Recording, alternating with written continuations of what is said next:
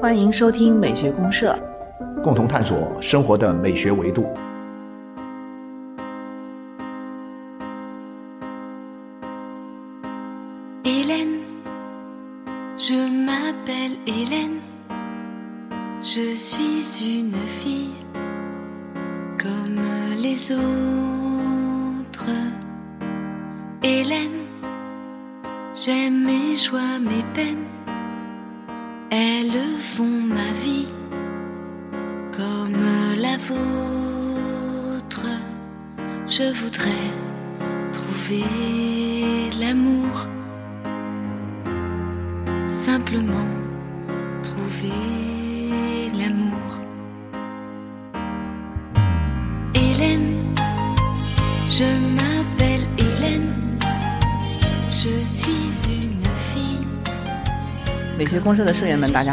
是小明老师。我是可可老师啊，欢迎大家！我们在新的一期节目里，我们又相会了。好，又见面了。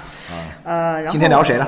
今天我们换个人哈，啊换个人来聊一下。啊刚才音乐，呃，相信朋友们已经听到了，一听这个音乐就想到了法式风情，对对对法式风情，法式优雅和浪漫对对对对对。所以我们聊聊个法国人人。对然后最近这段时间聊哪个法国人呢？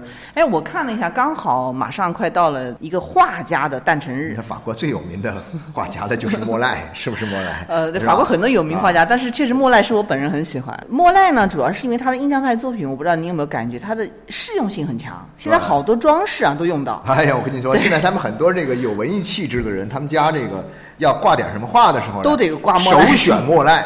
哦。因为你说，虽然很多人很喜欢这个梵高但是总觉得梵高这些画呢，有点不安的感觉，有点过于强烈的。啊您这个讲对了。嗯啊，是有这种感觉。相反的，这个就是莫奈的这些东西啊，挂在家里啊，那个氛围啊，特别的愉悦，对对特别的优雅，特别的有生活的这种美感和情调在里面。就是后印象派，像梵高这种典型的后印象嗯。派，他其实已经开始越来越多走向内心了。啊，然后梵高本身又是一个内心世界极其冲突、非常不安的一个人，没错没错。所以他的话其实真的是你要是看进去，哪怕你不了解画，但你一看你都是感觉不安的。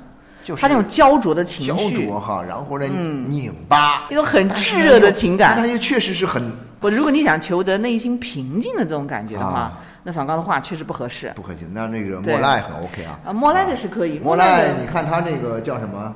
今年是他诞辰一百八十二周年哈。啊，他一八四零年出一生，八四零年出生的，他很长寿，你知道吗？对对对对他一直活到了二十世纪，活到了两个世纪，一九二六年去世的吧？反正我记得好像是八十八十六岁，八十六岁，八十六岁，印象派活得最久的一个人。啊，对，嗯。我跟你说哈，这个，因为，我那天看到一个活得最长的一个大师级的一个画家啊。以前我都没有特别注意，啊，是谁啊？呃，我就说，先你说个背景，就是超现实主义的啊超现实主义的画家，而且是个女的，是哦个美国人啊。然后呢，这个女的叫什么呢？这个女的叫多罗西·坦宁，啊，她活了一百零二岁。确实是很很长寿。我们以后可以来来聊坦宁啊，他因为他画那些画也确实有意思。当然，我们这是个音频节目，有的时候你看不到画，有看不到画有点那个但莫奈不需要，不怕。莫奈这个大家都很他的画其实一一闭上眼睛，你一一念到莫奈俩字。首先浮现在那我，比如说我问小明老师，啊一说到莫奈的时候，你首先浮现在你眼前的他的画是什么样的一些画？因为我喜欢他的画呢，是偏那种什么草垛子啊、睡莲啊，啊。还有绿绿就他老婆的那几张。啊，那几张这个肖像画，对他的什么就穿白裙子的那个穿绿裙子的女人，就是在那个花园里的女人，在那个那个太阳打着阳伞，哦对穿那撑阳伞的女人阳伞的女人，对，全是画她的卡。啊我还有她的海边的这个对对对对在海边上看书的女人，对对对，啊。我脑海中一般会出现这几张，但是很多人可能是会对日出印象日出印象比较深刻，啊对，因为印象派从此而来的嘛，对由此而来，由这得张画因为这个画得名，啊对对对。得了名，对对对。啊然后我。但是我就会说，我们今天来聊这个莫奈的时候啊，其实我觉得有很多东西啊，呃，是需要什么呢？就是说，它不不仅仅是说画画本身呢，嗯嗯，它肯定跟很多呃东西有关。你比如说，我认为其实它首先是跟巴黎的中产阶级的兴起，嗯，十九世纪，啊，十九世纪巴黎的中产阶级，整个的西方吧，欧洲的这个中产阶级崛起，那么他们崛起的最最成功的一个舞台是在哪里？就是在巴黎。嗯然后巴黎这个时候呢，其实是什么？你看哈，就是莫奈他是呃出生在这个一八四零年，然后呢，他后来来了巴黎这边画画。那巴黎在五十年代，嗯，一十九世纪的五十年代到六七十年代吧，中间有十多年的时间里面，经过一次大规模的改造。啊，对对对啊，就是豪斯曼改造。对对对改造之后呢，巴黎的我们今天看到的这个像巴黎的这个景象啊，嗯，就是豪斯曼那时候改造一手构建出来的。对他所身处的那个巴黎那个时间点呢，刚好是一个新旧交替，然后又是一个人人文思想特别集中荟萃的地方对方。，然后这个时候呢，巴黎有了林荫道。啊啊，有了宽阔的马路，有对了非常漂亮的这个公寓楼。是我们之前讲过这个豪斯曼公寓，对对我们以前也聊过这个东西，聊过这个对然后这东西呢，在这个以这个东西为基础的话呢，你就发现中产阶级在这样一个新的巴黎当中找到了他们的舞台。嗯，然后在这个过程当中，他们又会形成了一些新的城市趣味。嗯，那我会觉得说，从这个角度来看，莫奈是一个很典型的体现中产阶级趣味的一个艺术家。对他当时呢，其实中产阶级也在寻找他们的趣味，没错，没错，没错。也在寻找。然后莫奈是属于这种他比较敢于实验性的，嗯，当然也不是他一个人，也不是他一个人啊，对对，因为他当时来巴黎，嗯、就正式进入巴黎这个画室之前，其实当时像马奈这些人已经已经很有地位了。对已经马在奈感觉是个宗师级的大佬。对，哎一般我们说印象派，其实这个鼻祖是从马奈开始，马奈开始但是莫奈绝对在 C 位。啊，我觉得是因为他活得够长，也就是活得够长。对，刚才说的他活了成就80多岁很高。对你像你像印象派里面有一堆人，其实早期的什么毕沙罗呀，啊，什么雷诺雷诺阿，对雷诺啊雷诺阿，对，然后巴齐耶这些人，啊，还有什么德啊？加，德加，对对对，德加，对，包括后来对他影响很深刻的托拉，啊，透拉透拉，对这些人其实都很厉害，但是第一个呢，就是各种原因，有的人参加战争后来死掉的，啊有根本不可能有一个活的他啊这么久。对对对对对对对。然后关键是，我觉得他除了九月，他还画的多。他画的多，而且特别坚持，他自始始终的一直是狂热的印象派的。对对对，然后我觉得就是说我觉得这个他那些画法吧，你比如说，他画的很多都是以系列的形式出现。啊对对我觉得这种以系列形式出现的画呢，很容易给人带来很好的印象啊。并且能够吸引人的注意力。啊。你比如说，你说睡莲，啊，那很多人一开始接触这种睡莲的时候，嗯，他们可能会在某一个美术馆里面看到睡莲，对，但是呢，他后来又发现，哎，几乎他在每一个美术馆里面，那些上面当然是上了一定档次的著名的美术馆里面，嗯嗯怎么回事都有睡莲。他画了三百多幅啊。对呀、几百幅睡莲，然后最后你去菊园看他那个那个楼那最上面那层里面那几幅大的环绕在墙壁上那几幅大菊莲之后啊，那个睡莲之后，你就你就被他深深的震撼了。对，啊，然后还有一个我在那个什么莫奈马摩丹博物馆里面，他的专门的一个博物馆。一个博物馆，嗯，那个博物馆里面一个展厅里面有十几幅这个巨大的睡莲，对。哇，好家伙，你简直给他震懵了都。他最有名的、最大的一幅好像是一九一四年啊。创作的，那是他相当于说是已经年龄非常大了那个时候。哦，那都对，但是但是七十多岁了。但创作的时候那种热情啊，那种坚守啊，就坚持的那种执着，非常，所以他是一个很敬业、很敬业的对艺术家。对对对，那然后你看他这个东西，还有他画了几十幅的这个草垛子上啊，对，也是。啊，草垛子哎，草垛子前两年呃刚刚拍卖，拍卖过一幅多少啊？好像几多少千万这个。多少个美多少亿美金，都上了亿了好像将近啊三两三亿美金吧。我。天哪！嗯，反正就是说，时不时你看，一个是这个睡莲，一个是这个草垛子，这干草垛子不停的画，不停地画，你到哪都能见着。很多地方都拿它来作为镇馆之宝。我在这个 呃芝加哥艺术博物馆里面，我看他们说，看到了他说哇，我这边有三幅还是几幅，哇，炫耀的不得了。对他画了，他可能对着那个草垛子画了有一年。在不同的时候画，不同的时间画，然后我就我，所以我通过他的这种画呢，我有一种感觉是什么呢？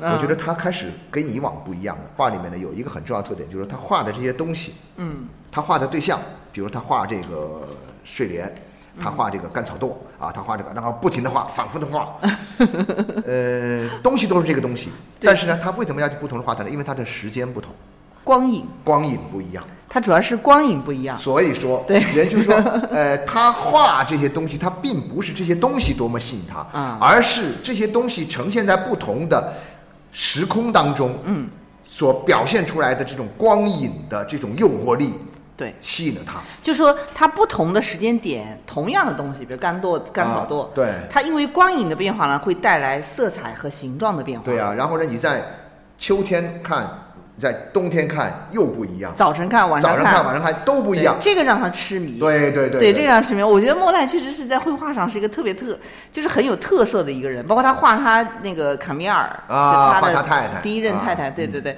哇，各种画，而且特别有意思的是，我看到他有一张就画花园里的他的太太嘛，嗯画了四个女人，但四个女人都他太太一个人，啊，他把它画成了四个样子，啊 就是四个动作、啊四个情景，然后四个花园中不同的那个光线。哦，对，但是这四个人是一个模特，就都是卡米尔，因为卡米尔本来就是做模特出身天哪天哪！我就想他太太一定很忙吧，就是得要一会儿站着唱，一会儿站着，然后不停地在画布上把它画下来，所以他特别喜欢，就是说去通过光影的变化来更多的揣摩这个物质。然后你看他画的这些人，我也觉得很好玩哈。嗯，我有发现你画他这些人，呃，其实他们的五官并不是那么的清楚。呃，但是轮廓线反而被牺牲掉了嘛。对啊，轮廓线牺牲掉了，五官不是你不像我们说，我们看那个谁，我们看那个蒙娜丽莎也好，或者说啊看那个古典绘画古典的那些绘画里面的那个人的这个五官呐、神情呐、轮廓呀，清清楚楚。对对对，但是呢，到了他这儿并不重要，但是你仍然觉得他画的很棒，仍然你被他吸引。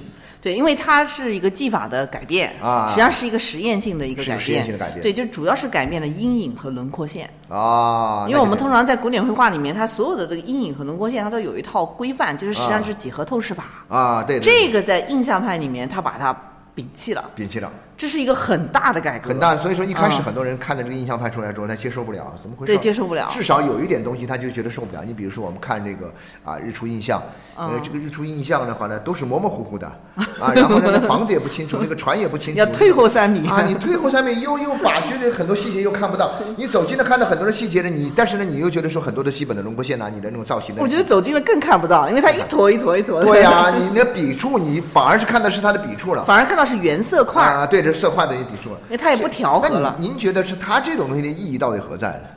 呃，我觉得就是因为西方绘画发展到十九世纪这个点之后啊，啊实际上就是嗯，当时已经开始有摄影摄像素了嘛，啊，就是在探讨我们到底要画什么，我们要怎么画。哦，就绘画这种古老的摄影摄影这个摄影给倒逼出来了，逼出另外一条路来。对，如果你还是像传统这种几何透视法你画画不过摄影啊，对呀、你你无论再怎么逼真，再怎么像阴影啊、轮廓啊，你你你，人家照相机咔嚓一张，就全部把你给对，而且一口气可以拍很多很多张，啊，然后呢，这个每一张呢，这个精确度极高，对对。你这个画总有误差。对，所以我们我们到底要画什么，就是这个问题。啊。对，然后这个时候呢，其实像印象派他们这波人呢，他们都是在尝试各种这个实验法，啊，就是通过一些光影和色彩的变化啊来、来尝试一些绘画中的，相当于它的主题有点改变了。嗯像原先的主题呢，可能我们更多像西方人是肖像画还是为主嘛。对对对。但是到了他们，对他们还有一个重要的变化，他们到自然中去了。去自然中画了，对对，你看像莫奈这种，就是应该是最早的拿着这个背着这个画夹呀，背着画夹走到大自然走到大自然去写生。以前不写生吗？古代以前是在画室里面精雕细琢呀。哦，你像那个维米尔的那些东西，他在画室里面，他一画就关上窗帘，什么东西但他分泌但他起来的。但他画什么呢？他不又不在跟前儿，那就画的是自己啊。模特但是那风景呢？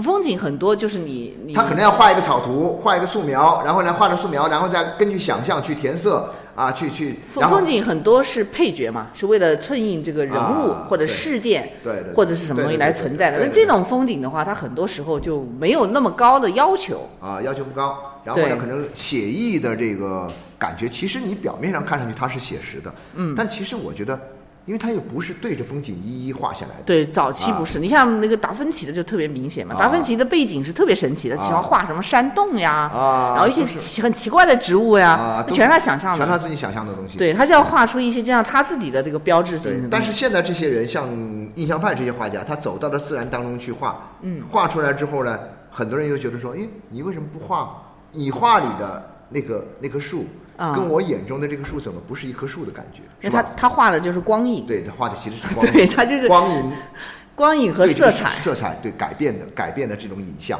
对对，因为他他们这个印象派呢，其实他是有一个观点很重要的，就是他觉得在绘画世界里面最重要的应该是光影和色彩，嗯。就是视觉呈现上来说，啊对，因为你要去表现一个科学的东西，你像照相这种东西，它可能更更富有这种呃科学的客观性。对对对对吧？对对对你你你你反正呃看到什么，你眼睛什么，这镜头是什么，出来就是什么所。见即所得了，基对对对对对，没错。但是绘画它既然是一个笔是在你手上操控的东西，对那么你必然是或多或少带有一些你跟这个世界的关联和你的认识。嗯所以它很多时候像特别像印象派是最典型的，他们更强调光影和色彩。因此呢，它的轮廓线、它的线条感其实是削弱了。对对，就像您刚才说那个撑阳伞的那个女人对，花她太太旁边是她的大儿子嘛。啊，你们有没有注意，他大儿子脸就两个眼睛是两个黑窟窿，我都没注意啊，那没注意。对他两个就是整个面目其实就是一个模模糊糊的一个轮感觉就是说，因为廓线。天哪，我其实一直就很好奇的是什么？我很好奇的就是说，哎，你画一个人，啊你的五官画的不清楚，但他同样会吸引我们。对然后你会看一些东西，然后我后来我就自己瞎想，嗯，好，我说那他画的什么呢？我说那就画一个人的灵魂。啊，画一个人的灵魂，在他的这个肢体，在他的身上呈现出来的这样一种各种各样的印记吧。嗯，但是我也说不清楚，但是我就会觉得说，反正他的画，他们这些人的画，因为不是完全按照人的本来的样子，我们讲到的这种最简单的就不是有客观标准的，没有客观标准的，不是一种客观性的，寻求一种相似性的原则去画对象的话呢，对，反而使得人在他们每一个人的绘画作品当中呈现出了完全不同的，嗯，无数多的千差万别的可能性。啊可能性。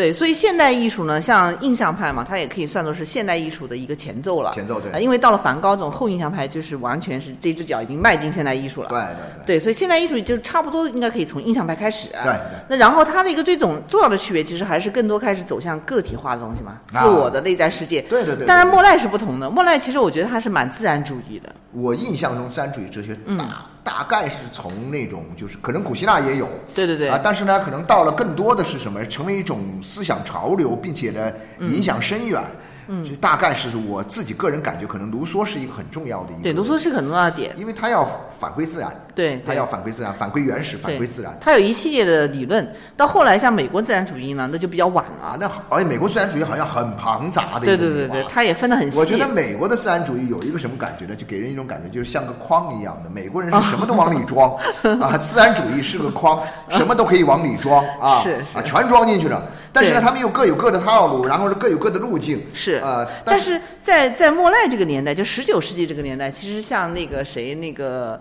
瓦尔登湖的那个啊，就梭罗梭罗那一套东西，啊，就很明显啊就就比较接近那我觉得他们这个东西跟什么有关呢？就是。呃，你像梭罗他们的东西，梭罗这种美国的自然主义，我觉得它可能在很大程度上是针对的是一种制度化东西的一种反抗。是是是，它社会属性强。社会属性强，但是呢，啊在这个地方，它可能更多在欧洲，可能是它的真正的对立面可能是工业革命的这个带来的机械主义对人的生活的影响。没错，带来更多是个体的影响。然后呢，他觉得说，你比如说。工业革命带来了一个很，它是客观上会带来了很效率的一种大规模的提高。嗯。但是呢，他们就很多的艺术家，这种注重个性的艺术家，他们就会想啊，嗯，你这些东西都是按照统一的流程，嗯，啊，批量的生产，嗯，你们弄出来这些东西，嗯，虽然效率很高，啊，也能卖很多钱，做出来的东西产量也很大，嗯，但是呢，很多的个性在里面被泯灭掉了。所以呢，他要到哪里去找回自己的个性呢？他们就要回到自然中去找个性。没错，然后然后这个里面还有一个观点呢，就是到十九世纪的时候，东方的很多呃啊艺术作品开始影响到欧洲，尤其是法国啊法国的艺术家受到影响特别大，你包括莫奈对大。莫奈的睡莲，如果您看的比较多，您就会感觉它里面其实有很多日本的那种版画，就像浮世绘那一类东西的影子。对啊，像他们的屏风啊那种感觉，哇，就就就这么回事对对对，它有很多东西蛮像的，就这种色彩的呈现感特别像。然后还有像睡莲这种东西，它其实本来也是日本园林里面必须它。那个什么吉维尼，你知道吧？我去对，吉维尼花园就莫奈花园对嘛。我我是哪年？我是你19去到那里了是吧我去过了。哦我一九年的，就是在这个新冠疫情来之前，我一九年。您还专门去了，这一九年的。五月份的时候我去了，啊我原来准备是什么呢？我原来准备是说那年的这个夏天呢，八九月份的时候放暑假的时候，再七八月份去才去。但因为我想暑假人可能很多嘛，哦哦所以我就提前了，我把一些事儿安排好了之后，我啊就提前了。那太好了然后呢，顺便去了很多其他地方，我也就专门去了这个吉维尼。就莫莱花园。啊、对，吉维尼这个花园里面，我就，但是你知道吗？很崩溃的，我发现到了那儿之后，啊，它是在一个小镇上，对，那个火车坐从巴黎坐着火车去那个小镇上。那是个，郊区。对，郊区里大概其实就几十公里，没多远，嗯呃，八九十公里，不到一百公里。嗯。去到这之后，在那先火车停下来的时候，就到那个小镇上，啊，然后我出了这个火车站之后，一到小镇一看，哇，小镇又安静又优雅又漂亮，啊几乎看不到人。我说 哇，天哪，那太好了！我来这 到这个吉维尼的这个花园里面哈，一定能够获得很美的感受哈，啊，找到那种莫奈的那种这个睡仿莲、啊，佛是他的画里的感觉。对对对，结果不是。但是你吧知道吗？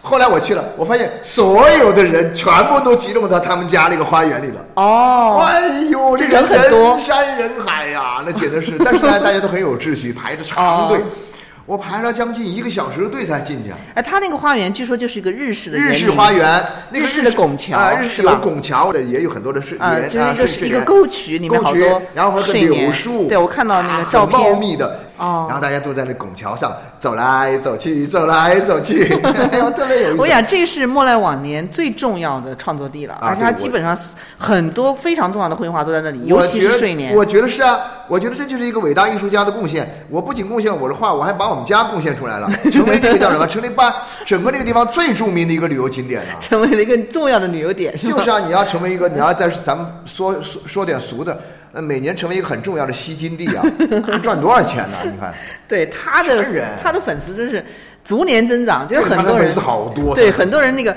所以刚才就讲到您跟我在聊，就是印象派他们到底在画什么这个问题。其实啊我感觉莫奈的作品里面就非常典型的带有一个什么，他其实到后来我感觉他画的东西都有点像东方的东西了。嗯，他画的是一种格调，啊是一种意境，是一种氛围。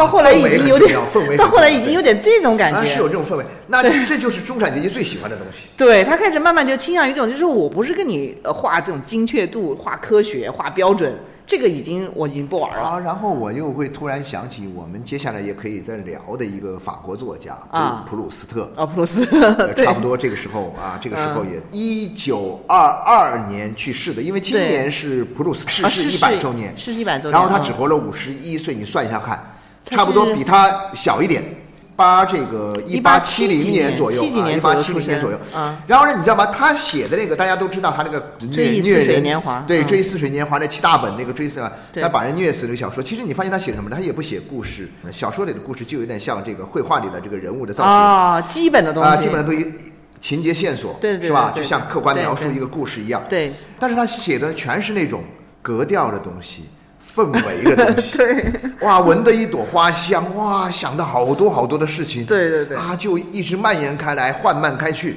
就这种感觉。对，莫奈也是莫奈就这种啊有这种，而且他这种色彩和光影来打造这样的东西，似乎比文字可能更更好，更容易呈现，更容易呈现。对，更容易呈现。所以你你文字说不清，你知道吗？文字可能抽象些，你要是文字也追求这个莫奈的这样一种色彩的表现效果的话，嗯，那这个文字也是抽象的一塌糊涂，你也对看你也看不懂，你也不知道他到底写什么东西。对，因为它本身文字这种表述就跟视觉呈现不一样，对对，会很不一样。啊，是啊是啊是啊。那然后您您刚您说就去这个吉维尼花园啊，因为我对这个特别感兴趣，啊是是是是 因为那那段时间其实莫奈他已经那个就你看到他不瞎了都对他眼睛是严重的，应该是严重的白内障嘛？对对对对对反正他开了手术，因为那时候手术跟现在不一样，开了手术其实有很严重的并发症，所以后来基本失明了嘛。对对对，您到他花园里看，比如说那个睡莲，因为它的色彩啊特别的不一样，那花园里面我觉得是这样，我们就有一个问题是什么呢？我觉得这是对于一个旅游者来说没有办法去完美的去体验的，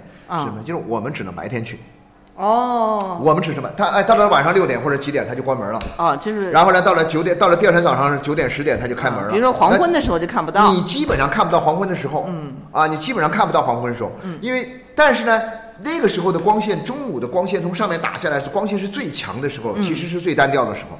啊，其实它的光线是最单调的时候，光线的破坏力太强了，把很多的细节全部破坏掉了。是它一般是黄昏出去它黄昏，的时候，它能够隐隐约约感，因为你想，一个得了白内障的，他可能视觉也不是那么清晰，不是模糊的。然后这个模模糊糊靠什么来辨别的？靠这种光影当中的那种差异性的，对差异啊性不断变化的、摇曳多姿的，我们说的这样一种光影来对去捕捉、去感知，对吧？那么在这种情况之下呢，我说我们一般的游客得不到这种，但是哦我是有一有一个美术馆让我看这个睡莲，看得我。简直是觉得说哇，太陶醉的一种睡莲是在哪里呢？啊是在这个呃瑞士的这个有个叫巴塞尔的一个城市啊瑞士巴塞尔一个城市呢，旁边有一个美术馆，那个美术馆呢非常漂亮的，它那个本身就是那个那个意大利的那个设计大师，就是那个伦佐皮亚罗设计的那啊个美术馆，它里边有一幅巨型的这个睡莲，嗯。然后你知道吗？它在这面这个巨型的睡莲呢，它有这个房间呢，你进去的时候，这一面墙进去，它其实只有两面墙。啊，左边一面墙，右边一面墙，前面呢是一个落地的大窗户，哦。大窗户的外面呢就是一个池塘。哦。池塘里面种了莲花儿啊，那种睡莲种在下面，啊 这种感觉我旁边花花草草，嗯。然后它那幅睡莲是什么呢？就从就在左边这面墙，一整面墙一直贯穿贯穿到了墙角根儿上，嗯，然后呢，直接连接下去的就是外面的这个池塘。啊，这种我很喜欢。哇，你觉得这个、这个展厅太完美了，是不是？太漂亮了从艺术直接推到了现实的一种生活的，直接到了生活的场景里面，对你在这边看。对然后他后面那面墙呢，就只挂了一幅，那面巨大的墙只挂了一幅很小的一两幅画。啊，重点是看这幅睡莲，哇，睡莲它穿过去。后来我们跟这个跟这个馆里面的人交流，我说，哎呀，我说如果你们要是再有一幅，有两幅睡莲，一左一右。一左一右两幅直接歘通向这前面会更棒。他说他们都这么说，是想但是没有啊。这个他们还有几幅小的睡对对，莲，他当年画了，其实就分散了。对但是他差不多，我我想他创作睡莲有好多年，他一八九九年左右开始创作这个主题嘛，啊对对对对对一直到他去世。对对对对。所以你可以以想，他这个主题创作了二三十年，是是是，其中巨幅的也有好几幅，对一共画了好像三百多幅对。对没错，对对，其实柯老师，我最后还想跟您探讨一个问题，就是我感觉莫奈的这种自然主义的这种方式啊，它其实是比较什么样呢？就是说，他有点去，呃，有点去反思西方人的一种人跟自然的关系。嗯对对，所以他就不再是说像西方人那种完全，就比如说我是主观的，你是自然是客观的，我们俩是一种对立的、割断的。对我看你怎么样。他的这个莫奈的很多的这种就是呃，我们说到了他的各种各样的风景画呀、自然的这种绘画，他其实都把人跟自然融合的比较好。呃，就我我是这样想，就是因为还是要了解到它这种工业化。啊工业化之后，它其实它的主流是什么哈？它的主流是城市化，啊，是一种新的城市生活方式的啊、一种构建。其实还是把人跟自然割裂嘛。那个是把自然割裂。但是呢，你知道吗？就是说，他西方人在这个过程当中呢，就我有一种感觉是什么？啊就觉得西方人啊，他们很很真的很 OK。为什么呢？就说你干你的事儿，我干我的事儿。但我们俩之间呢，可能干的不是同一件事，但是我们会有关系。嗯，你比如说你那些工业工业大工业大亨，嗯，你那些资本家，你去搞工厂，你去发明创造，你去搞大规模的生产建设，你去盖房子，你去造汽车，你去嘎去建设大城市，没问题，你去搞哪个？对你，我艺术家，我看不惯，我就在后面，我就在后面来说你，然后呢，我就在唱反调，嗯。我就在另辟蹊径，嗯。然后我就去乡下，我就去大自然里面。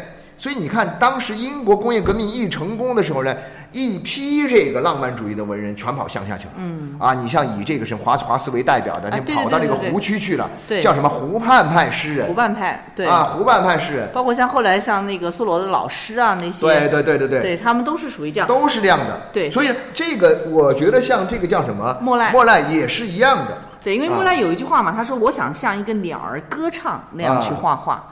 我就感觉这个里面所表达的东西，其实就非常有一种人跟自然的整体感。对对对对对，对，就是我仿佛是像这个自然中的一个元素、一个分子、一个生命体，对对对就。这样的自然环境，我才是融合舒适的。哦，对，我突然想起来了，他这个刚才我聊的这个美术馆呢，啊，叫啥？叫贝耶勒美术馆。贝耶勒啊，就是哦。巴塞尔的郊区有一个美术馆叫贝耶勒，在瑞士的。啊，在瑞士的巴塞尔的一个城市，嗯。啊，呃，那个那个朋友们可以去看看。哎，对，可以看看。啊，对，说回到这儿来，或者把你们家装修成这样 那也可以我有有条件也可以到外。面去喷一幅这个睡莲也是对现在网上很啊多喷的我们看到莫奈有很多的有很多海边的画，啊，海边的话，哎，海边的话呢，我认为海边是个很有很神奇的地方。嗯，海边这个地方，沙滩，我们现在觉得说，那那么美的地方，对不对？嗯，是休闲的圣地啊，嗯，是大家喜欢去看的地方，去玩的地方，对不对？海滨呐、嗯，沙滩呐、美景啊，阳光啊，嗯嗯。但事实上呢，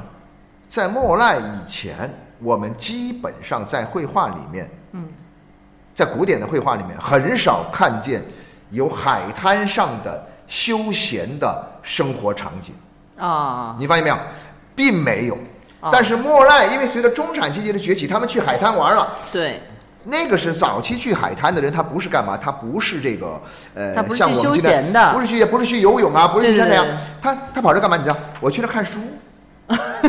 你看 那个莫奈就画过在海滩看书的姑娘，你跑海滩看书干嘛？你看那个谁也是啊，那个谁，你德彪西他们跑海滩去，就啊到那去去去搞啊，去去去各种演示表演，有点像我们今天那些网红啊，那些哦网红拍照打卡，他就当然你有各种各样的事情，然后甚至是举家去海边度个周末度假，度假呢到海滩铺上一个东西啊，铺上一个席子，然后他们呢也也也吹，没错，所以您讲这个就讲到一个关键点了，就是在这个时间点的时候呢，其实很多艺术啊，它的包括文学、包括绘画的形式的转变，都跟当时人们生活方式的改变有关生活关，方式有改变。中产阶级的兴起有关。对，然后呢，他到了海滩，然后最后当中产阶级进入海滩之后，啊，然后你发现海滩被改变了。被改变了。就是它不是简单的说我到大自然里面去，我看个风景就完事儿了。啊它实际上是以人的生活方式直接介入到了自然当中去，自然里面跟自然有一个很好的沟通交流，找到了一种合适的方式。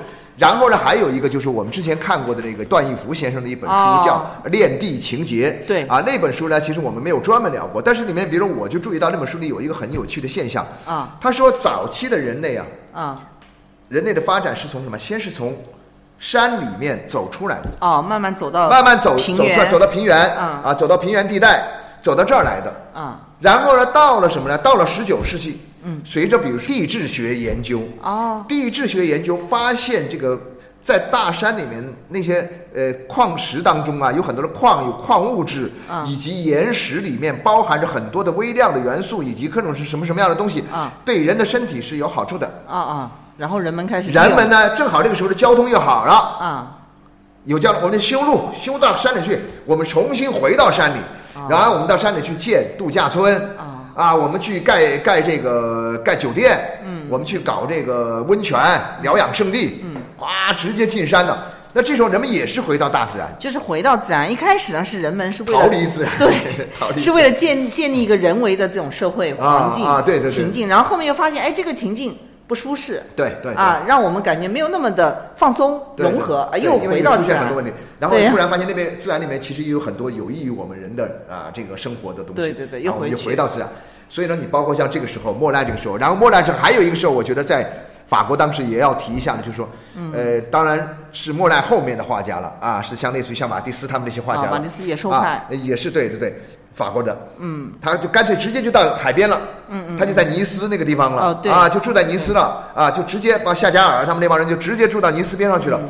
有一条有一条铁路铁路干线啊是。从巴黎开到尼斯的，叫哦蓝色列车，蓝色海岸的那个然后就开到蓝色海岸的观光线，观光线，所有的中产阶级，他们拎着刚刚出品的这个 LV 的包包。提 包提包、大箱包，装的你的那些细软，奔赴海边啊，你的那些化妆品，你的那些酒，你的那些书籍，你的那些服装，嗯差不多。然后呢，我们去坐上蓝色列车，去到蓝色海岸，我们去海边看书，去搞各种各样的 party，啊对。那莫奈就是画这个海边。就画了很多，他不仅画那个蓝色海岸，他画那个诺诺曼底那边的、嗯。啊，那个什么白岩，那个象鼻山啊，他在诺曼底嗯待了很长时间，是啊是啊，就画这种东西。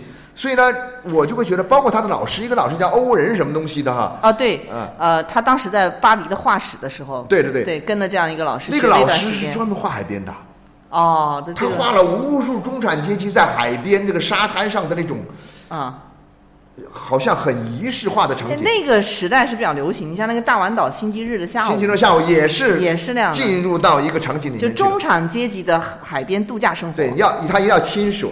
对然后你现在去想起，现在我不知道哈，以前的时候，每年到了这个夏天的时候，巴黎有钱的巴黎人、有品位的巴黎人都离开巴黎了，去度假了，海边度假了。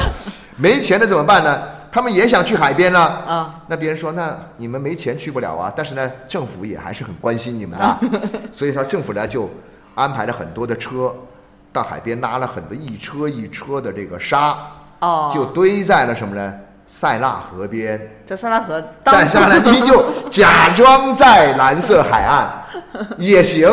然后呢，你还可以到河里游泳，你在沙滩上喝着啤酒，OK 啊。对他们这种生活方式，其实我认为都是从什么呢？就是说，我觉得肯定在一定程度上真的是受到了莫奈的影响。我认为这是艺术影响反过来影响到生活的一个很重要的方面。对，因因为艺术它表现这样的一种情调嘛，我们对刚才就讲了这种对对东西，对对就是我要这样氛围和情调的东西。我要格调，你这个说的对对对格调的东西，比如说你不仅要去海边，你还得撑着阳伞，对啊，穿着这个阳伞也很讲究哎呀，洋洋很讲究的，对对，各种各对，你得样讲究喝着啤酒啊，或者怎么样戴着太阳帽、墨镜，对对对对对对这些其实都是它这个元素。对对，早期是这样。那当然，今天的西方人的海滩会更更奔放了，是吧啊？对那对对那是不一样的。美国文化的影响那是早期的是十九世纪，我们人类是这么过来的。对，十九世纪那个它是一个演变。是吧？那我们今天聊的不多了，最后呃。听个希音乐吧希望大家对对对，啊我们在一个音乐希望大家这个，希望大家这个疫情结束以后，或者说开放以后啊，去呃蓝色海去这蓝色海啊，实在去不了蓝色海岸的话，去莫奈花园。去对对，哎，莫兰花园一定要去，莫兰花园真的要啊莫奈去我都花园没去过一定要去，那个地方太棒了，去莫奈花园。啊就是去热闹热闹。然后呢，我们听一下一个法国的一个作曲家叫啊。米约的一个作曲家，一个比较现代的一个作曲家，既有古典的成分，又有很多的爵士啊，这种民歌啊啊这种音乐，他他的一首交响曲啊啊，我们就听他的第一交响曲的片段。这个芈月的音乐呢，被认为是有一种什么呢？有一种地中海风情的这样一种抒情意味。哦，他是啊一个法国的作曲家，是一个法国的作曲家但是具有地中海风情啊，具有地中海风情，因为南法国最漂亮的一段就是在地中海边嘛，边蓝色海岸嘛那一段嘛，对对对对是吧？我们来在他的这种地中海风情的这个音乐当中，我们结束今天的聊天。结束一下今天有啊关这个对对对法国格调的话题。好的，谢谢好，谢谢。拜拜。